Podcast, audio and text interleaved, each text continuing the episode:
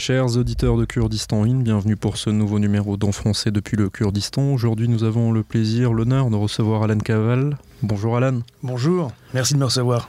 Mais merci d'être venu, euh, d'autant plus que tu es de passage pour des vacances. Il n'y a pas de vacances quand on est journaliste. Exactement. Donc alors, Alan Caval euh, bah, est un journaliste célèbre, célèbre euh, euh, qui travaille pour Le Monde, et, euh, et donc on va parler en- bien sûr de ton parcours et, et de ce que tu as fait ici. Donc, Alan, tu es né à Lorient en 1989, d'un père kurde Oui, et euh, d'une mère bretonne. exact. Voilà, donc tu fais des études de sciences, tu fais, des, tu, tu fais Sciences Po Paris ensuite, et puis tu fais ton premier voyage au Kurdistan, donc euh, le pays d'origine euh, de, de ton père, en 2010, ici dans la région du Kurdistan, sachant que ton père est originaire du Kurdistan Nord, donc du Kurdistan du côté turc, Exactement. de la région de Hakkari, Ouais. que je connais bien aussi. C'est à côté, hein. Oui, ça, et même ma grand-mère est, Oui, bien sûr.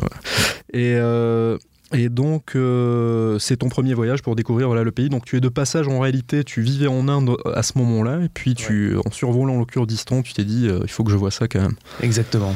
Fallait que je m'arrête. Voilà. Et puis, euh, tu reviens ensuite en 2012 pour faire un stage au consulat de France à Erbil. Mhm. Euh, et en 2014, donc là, tu es déjà journaliste à ce moment-là. Tu travailles Je plutôt débute, ouais. pour le monde diplomatique. Voilà, j'ai eu quelques piges pour le monde diplomatique à l'époque. Et, euh, et donc, à ce moment-là, donc, tu travaillais en ce moment-là en côté turc, Kurdistan turc. Oui, Diyarbakir. ouais. Et à ce moment-là, c'est l'époque où l'État islamique prend la ville de Mossoul, donc en 2014, à l'été 2014. Il y a exactement 9 ans, en juin, ouais. Voilà, c'était juin 2014 exactement. Et, euh, et tu deviens correspondant à ce moment-là pour Le Monde, euh, euh, le quotidien Le Monde, dans, dans la région. Ouais. Et euh, donc tu couvres non seulement la région du Kurdistan, mais aussi le Rojava, ce qu'on appelle le Rojava, donc les régions euh, kurdes de Syrie, et euh, bien sûr la, plus grande, la majeure partie du Kurdistan qui est en Turquie. Voilà, progressivement, je deviens le correspondant sur la question kurde, avec une sorte de, voilà, de territoire transfrontalier comme ça à couvrir, ce qui était un peu la première fois qu'on construisait une correspondance entre plusieurs pays comme ça sur une question transfrontalière entre, entre les trois. Ah, Intéressant, puisque c'est que c'est- lié. hein, euh, la, la question euh, kurde ne s'arrête pas aux frontières des États, euh, Absolument. des États d'après euh, d'après Sykes-Picot. Euh, et puis, donc, tu restes dans la région jusqu'en euh, 2019. euh, et tu couvres également l'attaque euh, turque sur, euh, sur euh, le Kurdistan syrien à ce moment-là, en 2019. Et puis ensuite, tu, euh, tu vas travailler ailleurs, notamment euh, en Arménie. Tu couvres le conflit euh, entre l'Arménie et, euh, et l'Azerbaïdjan. euh, et, et à ce moment-là, tu es blessé gravement. Voilà, ce qui est un tournant dans ma, dans ma carrière, dans mon parcours, on va dire, puisqu'ensuite j'ai j'ai quitté la région et notamment les, les- les- les zones de conflit pour m'occuper d'autres choses, mais on en parlera peut-être tout à l'heure. Voilà. Et aujourd'hui, tu es euh, correspondant du monde à Rome. Absolument, pour couvrir toute l'Italie et aussi des questions liées à la Méditerranée centrale, notamment les questions migratoires, entre autres, qui sont un des sujets très importants en Italie, un sujet qui ne concerne pas que l'Italie, mais toute l'Europe et aussi les pays de, de départ, bien sûr. Bien sûr. Alors Alan, euh, ma première question, donc tu as des origines kurdes, alors euh, évidemment je, comprends ton intérêt pour, euh, pour la région, mais c'est pas forcément le cas parce que bon, je suis kurde aussi d'origine, Euh, mais ça n'intéresse pas forcément mes frères comme moi de venir vivre ici ou de s'intéresser plus à la question kurde en général. Qu'est-ce qui, qu'est-ce qui a fait que toi, à un moment donné, tu as voulu, que tu as vécu ici tu... Bah, je pense que c'est, je pense que dans toutes les familles, il y a toujours un des frères ou une, des sœurs qui se, qui s'intéresse davantage que les autres à, à l'histoire de la famille, à la généalogie, à, à- aux origines, bon, et qui depuis l'enfance est un petit peu comme ça porté à avoir une curiosité vis-à-vis de ce pays que moi je ne connaissais pas et, qui, dont mon père me parlait tout le temps et dont j'avais quelques images, quelques euh, que je connaissais à travers les souvenirs qu'il pouvait raconter, mais j'avais toujours été attiré et j'ai toujours eu, la volonté d'aller de l'autre côté euh, des récits que faisait mon père, de l'autre côté des images que je voyais sur les albums de photos de, de famille, euh, de l'autre côté de ce que je pouvais comprendre et entendre euh, de ces conversations, parfois avec d'autres exilés kurdes à Paris, en France. Et donc du coup, j'ai toujours eu- voulu aller de l'autre côté et comprendre et voir par moi-même. Et évidemment, quand j'ai commencé à voyager à l'âge de 20 ans, euh, euh, là, j'ai, quand je suis allé en Inde, j'ai vécu un petit peu en Inde, euh, j'ai, un peu voyagé autour dans, la région. Et puis, et puis il y a eu ce moment où j'ai eu la possibilité, effectivement, un peu sur un coup de tête, en, sur mon, avant mon retour en France, comme tu racontais, de, euh, venir au Kurdistan irakien. Et en arrivant au Kurdistan irakien, à Erbil, ben, tout de suite, c'était comme une sorte de révélation. Quoi. Je me disais, ah, donc ce pays-là, même si mon père est originaire de Turquie, mais il connaissait aussi assez bien le, le Kurdistan irakien, il y voyageait euh, souvent, euh, déjà à l'époque, et, je me suis dit, bah, tiens, ça existe, quoi. c'est là, il y a quelque chose, j'ai envie de savoir, j'ai envie de comprendre davantage. Le fait de voir le drapeau kurde flotter au-dessus de la citadelle, par exemple, en avion, quand je passais, c'était un drapeau que j'avais toujours vu chez moi, ou, dans les manifestations, ou dans des, des rassemblements, des événements en France, mais c'était toujours le drapeau d'un ailleurs, en fait, quelque part. Et le fait de le voir vraiment planté sur cette terre-là, ça m'a je sais pas, ça a été comme une révélation, comme quelque chose où j'avais envie voilà, de, de, de, de, revenir, de, rester ici, de comprendre, d'étudier euh, à la fois le, le, la, politique, mais aussi la culture, un petit peu la langue, et bon, et, euh, et, voilà, et de, comprendre cette complexité de, ce qu'était le monde kurde. Et donc voilà, je me suis arrêté ici pour quelques semaines. Ensuite, ben voilà, avec beaucoup de naïveté, sans, rien vraiment connaître à la, région, sans, mais en, ayant une volonté de comprendre. Et puis je suis passé en, Turquie ensuite, côté du Kurdistan Turquie et, de Turquie, et euh, j'ai fait la connaissance pour la première fois de ma famille, euh, donc des frères et des sœurs de mon père, de, mes cousins que j'avais jamais rencontrés. Et là encore, ça a été un autre lien qui s'est qui s'est construit, et qui m'a incité à revenir et revenir et revenir au Kurdistan, d'abord sans trop savoir euh, pourquoi pourquoi, faire, euh, en ayant plusieurs expériences, plusieurs ambitions. Peut-être euh, d'abord, comme tu l'as évoqué, il y a eu ce passage au consulat qui était un petit peu plus dans une logique diplomatique, mais qui était un très bon euh, observatoire, un très bon point d'observation finalement de, de ce qu'était le, Kurdistan et la politique kurde.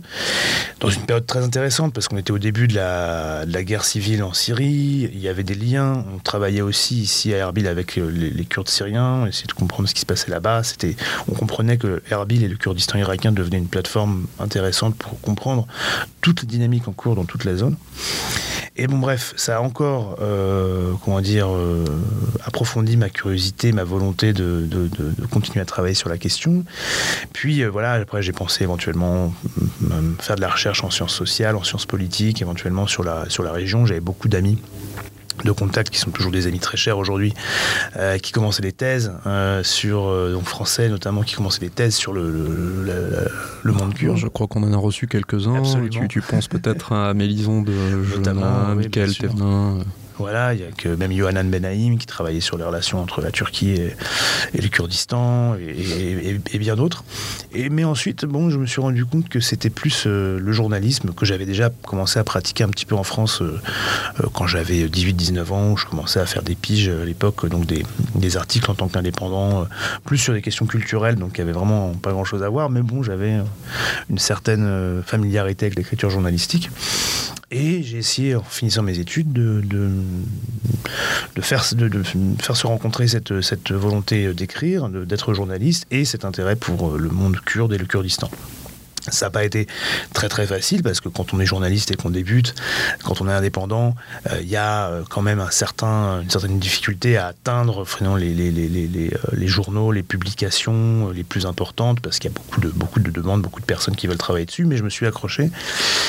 Et euh, finalement, euh, après quelques hum, collaborations avec euh, des sites spécialisés sur le Moyen-Orient, puis comme Orient 21, les clés du Moyen-Orient, puis un petit peu les premières, contributions pour le monde diplomatique, je me suis retrouvé, comme tu l'as dit, en, juin 2014 dans la région. J'étais à Diyarbakir quand on a appris, comme tu le disais, la prise de Mossoul par l'État islamique.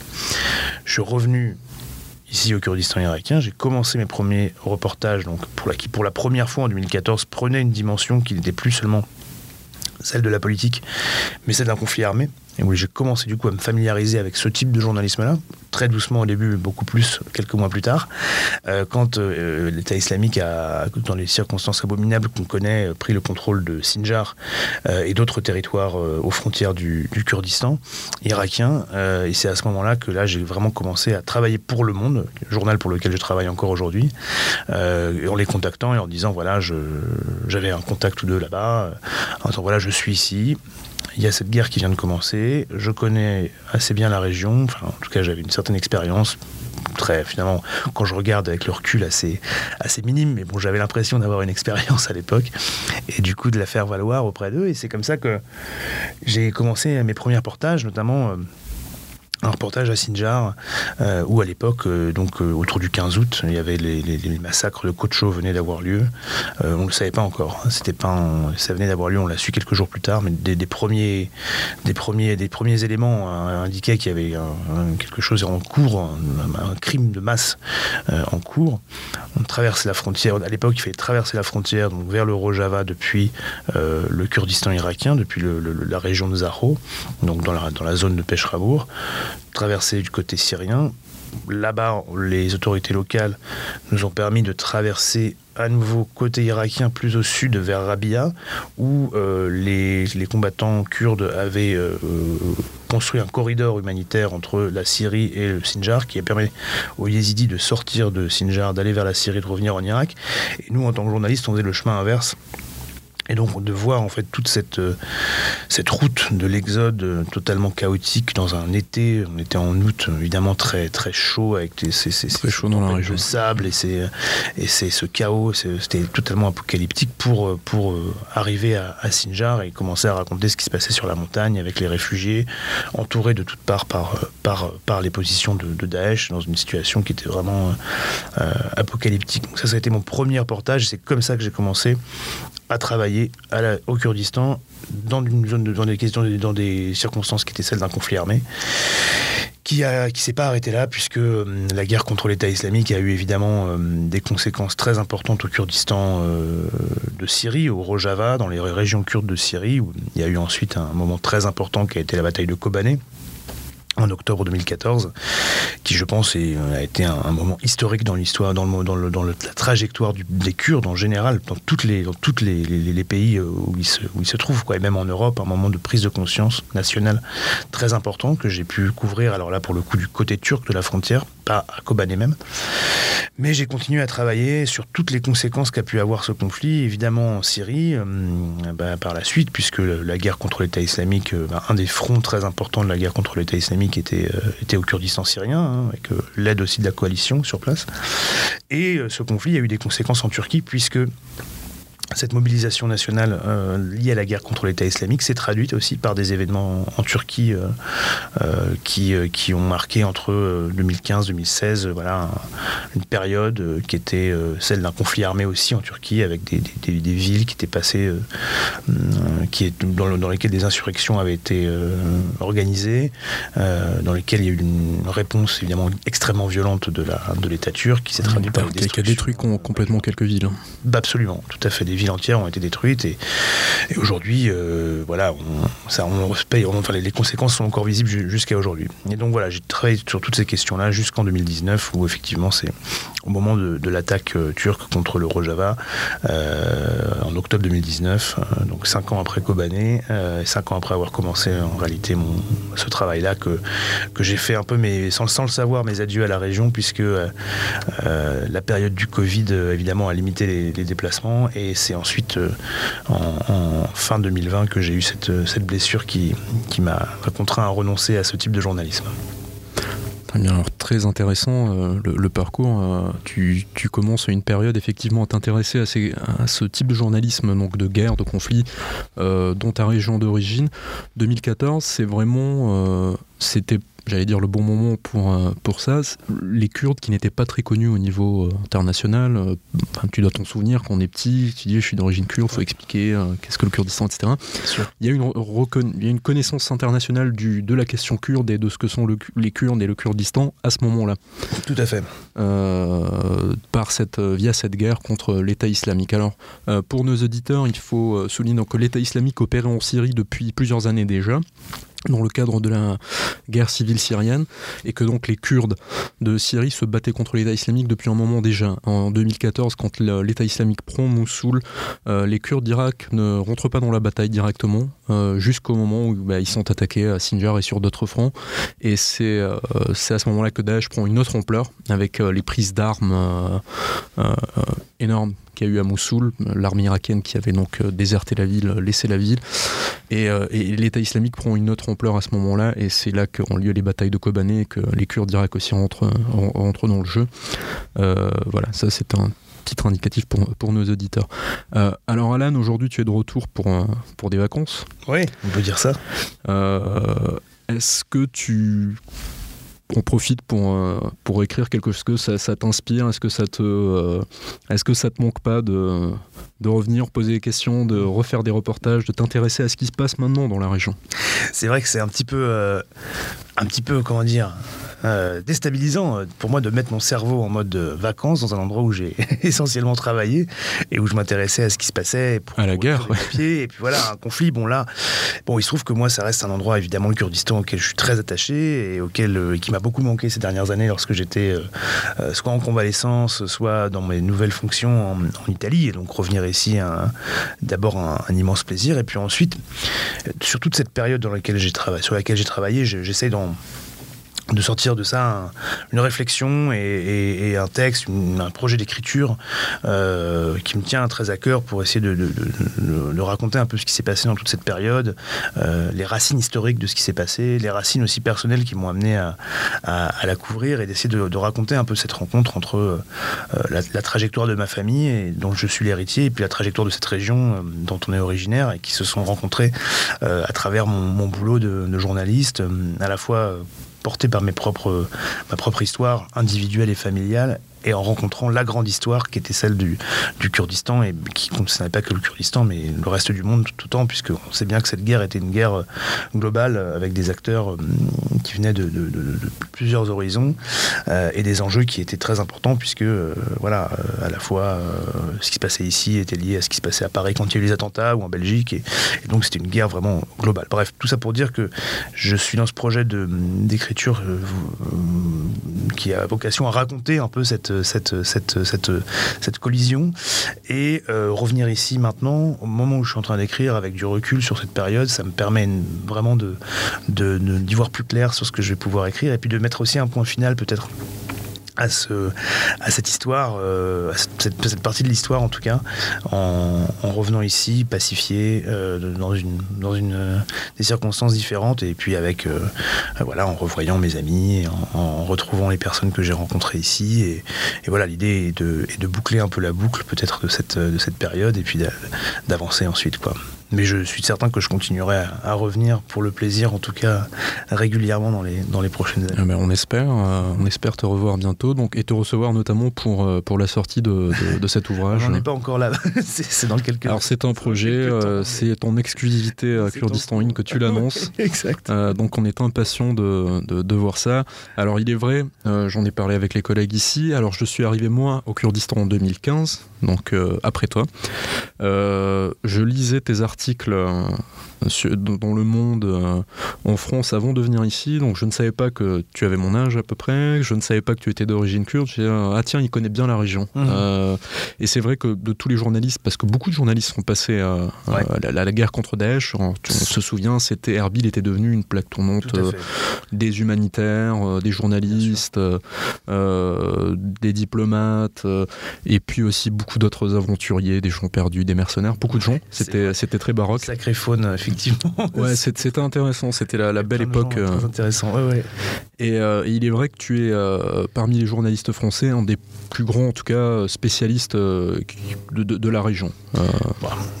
c'est très flatteur. C'est mon opinion. Je, pense qu'elle est partagée par. Je pense qu'il y a beaucoup de, collègues qui ont tous fait un travail remarquable. Bien sûr, bien sûr. souvent très très jeune d'ailleurs, qui est très envoyé ça a été un, sur une zone difficile. Ça a été une, une planche de lancement pour, pour, pour, pour énormément de jeunes journalistes très talentueux qui aujourd'hui sont de par le monde dans d'autres endroits ou pour des médias très différents les uns des autres, mais qui ont été formés à l'école kurde, on va dire, et à celle de la d'Erbil et puis de de l'état de, de cette guerre-là qui a été couverte énormément par de, très jeunes journalistes débutants.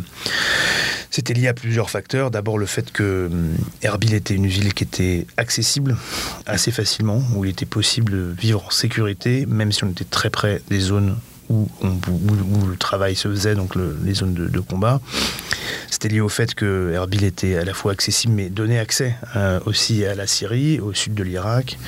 Euh, un petit peu, on pouvait aller aussi en Turquie pour ceux qui s'intéressaient à cette zone-là. Donc c'était vraiment, comme tu l'as dit, une, une, plateforme très très importante pour, euh, pour, pour un type de journalisme qui était souvent jeune et indépendant et, assez, assez audacieux souvent, je trouve. En tout cas, de, quand je me souviens de cette, période et de mes, de mes chers collègues une ambiance qui était très collaborative, pas de concurrence et, et assez positive où tout le monde apprenait les uns des autres. Effectivement, avec de belles soirées. Euh, beaucoup de Français, effectivement. Euh, mais mais euh, les liens entre la France, c'est un petit peu. ça va faire bateau de dire ça, mais, mais c'est vrai. Il y a, pour ce qui est tout ce qui était humanitaire, euh, l'aide militaire euh, et, même les questions culturelles, historiques, euh, les, projets, les collaborations académiques, les Français sont surreprésentés au, au, Kurdistan et un petit peu moins dans d'autres domaines, malheureusement. Je pense dans le domaine économique, etc., où, on ne concrétise pas forcément, on fructifie pas forcément ces, ces bonnes relations. mais c'est encore autre chose. alors, Alan, est-ce que tu as continué euh, de, suivre un petit peu ce qui se passait au, Kurdistan en général, la, dans la région du Kurdistan en Irak euh, en particulier, euh, depuis ces années-là. Je dois dire que j'ai beaucoup moins, beaucoup moins qu'autrefois. et que, effectivement, euh, euh, depuis, euh, depuis 2019-2020, bon, j'ai bon, un petit peu, un petit peu changé de, changé d'univers. Et je pense que c'est lié, évidemment, aussi à, je veux dire, à cette blessure que j'ai eue en, Arménie, qui est évidemment liée. bon, je serais jamais allé en Arménie couvrir ce conflit si j'avais pas déjà eu l'expérience d'un conflit ici au Kurdistan et au Moyen-Orient. Et donc, il y a eu une volonté après cette pour bon c'est un petit peu voilà euh, ça c'est un peu personnel et peut-être que ça n'intéresse pas les, auditeurs mais une volonté de de, de mettre un peu à distance euh, pour une période en tout cas euh, cette ce, moment-là et de revenir justement par un travail d'écriture plus sur l'histoire et sur ce que j'avais vécu jusqu'à jusqu'à la, blessure.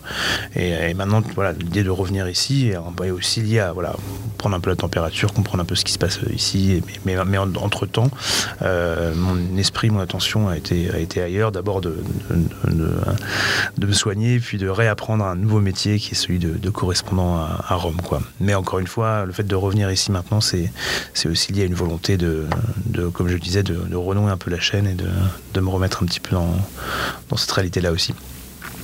Alors Alan, justement, euh, donc cette fameuse blessure, donc tu couvres le conflit entre euh, l'Arménie et l'Azerbaïdjan, donc l'Arménie, le Kurdistan, deux peuples euh, qui généralement sont perdants dans l'histoire, au cours de l'histoire avec un grand H, je veux dire. Est-ce que tu peux nous raconter ce qui, ce qui, ce qui s'est passé Bien sûr. Alors, en fait, quand je suis en octobre 2020, euh, quand j'apprends pour la première fois, je vois sur mon téléphone tout bêtement que, que l'Arménie et l'Azerbaïdjan sont, euh, sont entrés en conflit. Euh, sont, enfin, que le conflit entre l'Arménie et l'Azerbaïdjan, on va revenir sur son histoire, ça a repris, on va dire. Oui, qui était gelé. Qui était gelé depuis les années 80, la fin des années 90 et qui, qui, qui d'un coup a repris. Eh bien, je, je, suis, je me trouve à un, mariage en France, euh, qui est le mariage de, deux amis très très chers, qui sont Oriane Verdier, euh, journaliste qui était correspondante de fille ici à Erbil, et Hussein euh, Raouf. Que nous saluons tous les deux. Absolument, qui est un très très proche ami, qui était professeur de français ici à Erbil, que j'ai, qui était la première personne que j'ai rencontrée quand je suis arrivé en 2010 à Erbil, et qui était et qui était également qui travaillait comme comme journaliste avec la presse française et comme journaliste et comme fixeur et comme traducteur. Et, euh, donc c'était assez, euh, assez marquant parce que ce, mariage, il y avait euh, tous les journalistes de notre groupe d'Erbil, ceux, ceux, même, ceux là même dont je parlais dans, la question précédente. Et, donc à ce moment-là, je vois que le, le, conflit commence entre, reprend entre la, entre, entre l'Arménie et l'Azerbaïdjan, et j'ai tout de suite la volonté de m'y rendre parce que j'y vois quand même une certaine continuité avec le travail que j'ai pu faire ici au Kurdistan et ailleurs. Pourquoi? D'abord parce que on apprend assez rapidement que la Turquie est extrêmement active aux côtés de l'Azerbaïdjan dans ce conflit, que pour la Turquie, c'est il y a une utilisation de méthodes comme l'utilisation de mercenaires syriens issus de l'ex-armée syrienne libre, en fait, qui étaient les, forces armées de l'opposition syrienne, qui, dont ils avaient pris le contrôle d'une partie totalement et transformés en mercenaires, eh bien, étaient utilisés par la Turquie en étant envoyés en Azerbaïdjan. Donc c'est-à-dire que les personnes, les, mêmes groupes armés qui avaient combattu les Kurdes, notamment à Afrin, donc dans le nord-ouest de la Syrie, qui a été occupé par ces groupes, et les, Turcs, il y a eu une sorte de nettoyage ethnique des, Kurdes de cette région. On a déjà parlé ici. Par, voilà, par les, forces... Euh, turco-arabes, turco les mercenaires arabes et, leur, et leur, euh, leurs officiers euh, turcs. cette, cette, même, cette même méthode était utilisée en Arménie contre les Arméniens de la région du Nagorno-Karabakh. Cette région est une région arménienne qui est revendiquée par l'Azerbaïdjan, qui appartenait à l'Azerbaïdjan avant la chute de l'Union soviétique, l'Azerbaïdjan étant une des républiques de l'Union soviétique. Et au sein de cette république, il y avait une région donc, majoritairement musulmane et turcophone azerbaïdjanaise. Et au sein de cette république, il y avait une région majoritairement arménienne, mais qui n'était pas rattachée à l'Arménie euh, soviétique. Et donc, il y a une méthode de Staline de, pour, pour, créer des conflits entre les nations et diviser euh, pour, pour mieux régner. Voilà, on le doit Staline. Il a fait la même chose euh, dans bien d'autres régions de l'Union soviétique. Tout à fait, exactement. Une, tout à fait une volonté de, diviser pour mieux régner de manière très très classique, exactement en montant les, les peuples les uns contre les autres et en créant ce genre d'enclave. Il y en a partout dans, l'ex-territoire soviétique, comme tu, comme tu le disais, absolument. Et, et en fait, les Arméniens en 91, enfin après la chute de l'URSS et même un peu avant, euh, se sont battus pour le rattachement de cette région arménienne à l'Arménie qui allait devenir indépendante. Et ça a évidemment provoqué un conflit extrêmement violent entre euh, euh, l'Azerbaïdjan nouvellement indépendant, l'Arménie nouvellement indépendante, autour de cette région du Karabakh, avec des combattants qui venaient euh, de toute l'Arménie, euh, du Karabakh, mais aussi des Arméniens de l'étranger, euh, de, l'Ouest, de l'Occident, qui étaient, comment dire, les descendants des survivants du génocide arménien perpétré évidemment dans le cadre de l'Empire ottoman et dans les régions dans lesquelles j'avais travaillé, donc y compris au Kurdistan turc, dans les régions de Diyarbakir, dans les régions de, de Mardin, etc. Et donc l'idée était que quelque part, ce conflit-là, en fait, était dans une certaine mesure la continuité d'une série de conflits qui avaient eu lieu dans la région, avec euh, qui correspond à une politique euh, de la part d'Ankara d'expansion de, son influence qui avait déjà eu lieu en euh, Syrie et qui continuait en fait en, en, Azerbaïdjan et, dans, le, dans le Karabakh à travers l'utilisation de ces mercenaires syriens qui avaient été aussi employés en Libye, etc. Donc je voulais continuer à comprendre un petit peu cette, cette dynamique là, qui était celle de cette politique turque en fait de d'expansion de son influence par des moyens militaires en utilisant d'autres d'autres peuples, en l'occurrence euh, les Syriens, les Azerbaïdjanais, euh, et qui euh, pour cible, pour le coup, un territoire que je connaissais un peu puisque j'y avais voyagé. Et j'avais travaillé un petit peu en 2013 euh, pour comprendre un peu que cette, euh, comment cette euh, petite structure, ce petit État qui était le non reconnu, qui était le Nagorno-Karabakh, fonctionnait. parce que pour moi, ça faisait des échos aussi avec ce qui se passait au Kurdistan. Comment est-ce que des, structures qui sont comme ça, autonomes mais non reconnues internationalement, peuvent, peuvent exister, continuer à, se maintenir dans leur, dans leur existence voilà, en, tant que, en tant que territoire autonome. Et du coup, euh, j'ai voulu me rendre là-bas. Et donc pour moi, il y, avait une logique fait à, aller là-bas, à la fois historique, parce que ce conflit là, qui était lié, le conflit qui venait de, d'éclater alors que j'étais à ce mariage avec ses amis du Kurdistan, euh, ce conflit-là était lié à un conflit qui avait commencé dans les années 90, qui était lui-même lié à l'histoire euh, de l'Empire ottoman et du génocide arménien, et qui était, donc ça c'était à travers le l'espace, à travers le temps, pardon, il y avait cette continuité avec les zones et les, sujets sur lesquels je travaillais. Et puis il y avait une continuité aussi dans la géographie, puisque encore une fois, c'était euh, les mêmes méthodes par le même acteur, à savoir la Turquie, euh, appliquée de la Syrie en, Arménie. Donc voilà, la logique était là, et je voulais raconter ça. Et effectivement, en arrivant euh, en Arménie, je suis arrivé à Yerevan. Ensuite, nous sommes allés avec un photographe qui s'appelle euh, Raphaël Yarobzadeh, qui est un, grand photographe euh, aujourd'hui en Ukraine, euh, très très très très bon connaisseur de l'Ukraine, lui-même étant d'origine arménienne, assyrienne, d'Iran d'un côté et libanaise et égyptienne de l'autre, donc avec quelqu'un qui, était aussi un peu dans cette logique régionale et dont l'histoire personnelle était aussi liée à ce qui se passait là-bas. On s'est rendu dans la dans la région et à peine arrivé au Karabakh, le nous sommes arrivés dans la nuit. Le lendemain matin, on se, rend dans un, près du front, dans la, ville de Martouni.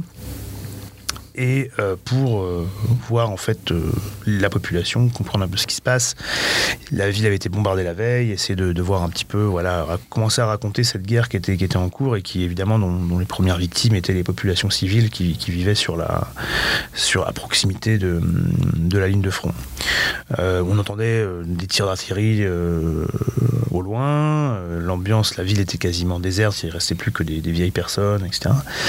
Et au milieu de cette, cette, cette rue, cette, ville, il y avait une statue qui était celle d'un d'un type, d'un combattant arménien connu sous le nom de d'Avo, qui euh, Montemelkonian de son de son vrai nom, qui était euh, qui lui euh, qui était commandant de ce secteur en fait pendant la guerre des années 90 entre l'Arménie et l'Azerbaïdjan. Et lui était un Arménien qui était né en, en Californie et qui avait combattu dans, le monde entier, enfin dans tout le Moyen-Orient pendant les années 90, 80, 70, 80, pardon, jusqu'aux années 90 où il est allé en, combattre pour le Karabakh, et il avait lui-même combattu dans les rangs des peshmerga iraniens. Et donc encore une autre, euh, un autre écho en fait qui m'intéressait dans cette, euh, dans, ces, dans cette, dans cette, euh, voilà entre entre ces, lieux, ces époques et ces espaces, voilà à travers, des personnes comme lui. Et bref, je, m'intéresse à ça, je commence à me renseigner un petit peu sur lui, etc. Bon, il y avait des gens qui l'avaient connu à l'époque. Bon. Mais tout ça en attendant de pouvoir aller un peu plus loin sur, sur la ligne de front. Et c'est à ce moment-là qu'on qu'on se retrouve avec mon photographe dans une, à voir une, maison qui avait été euh, frappée par euh, des tirs d'artillerie la veille.